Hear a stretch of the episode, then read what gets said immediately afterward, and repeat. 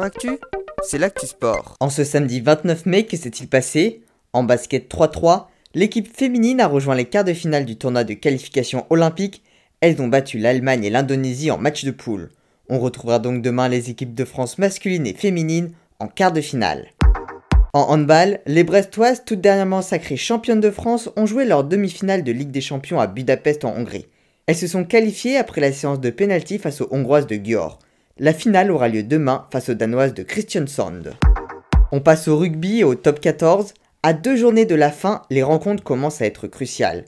Le stade français s'est très largement imposé 46 à 27 sur la pelouse de Lyon et garde donc espoir de jouer les phases finales, alors que pour Lyon, tous les espoirs sont perdus, ils ne les joueront pas, une première depuis 2017. Castres s'est imposé 28 à 33 sur la pelouse de Brive, les Castrés gardent donc une possibilité de se qualifier pour les phases finales, et les Brivois ont assuré leur maintien. Idem pour Montpellier qui a battu Bayonne 23-19 et qui restera l'année prochaine en top 14. La place de barragiste se jouera donc entre Bayonne et Pau qui s'est incliné 51 à 27 face au Stade Rochelet. Dernier résultat, la victoire du Racing 92 54 à 14 face à Agen. En volée, deuxième match de Ligue des Nations masculines, les Français se sont une nouvelle fois imposés, cette fois-ci face à l'Allemagne.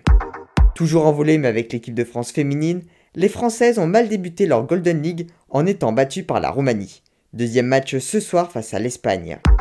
En cyclisme, 20e étape du Giro, la dernière en montagne avant une arrivée finale demain à Milan. L'Italien Damino Caruso de la team Bahreïn Victorious s'est imposé en solitaire devant Egan Bernal qui a conforté son avance au général. Romain Bardet a terminé quatrième et remonte donc à la cinquième place au général. Geoffroy Bouchard a réussi à conserver son maillot de meilleur grimpeur. En MotoGP, sur les qualifications du Grand Prix d'Italie, Fabio Quartararo a réalisé un nouveau record de piste et s'élancera demain en pole position.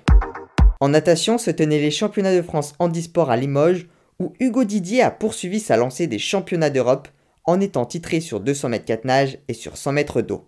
Parmi les autres résultats, Laurent Chardard a remporté le 50 mètres papillon et le 100 mètres nage libre, et le 50 mètres d'eau a été remporté par Chantal Baudet.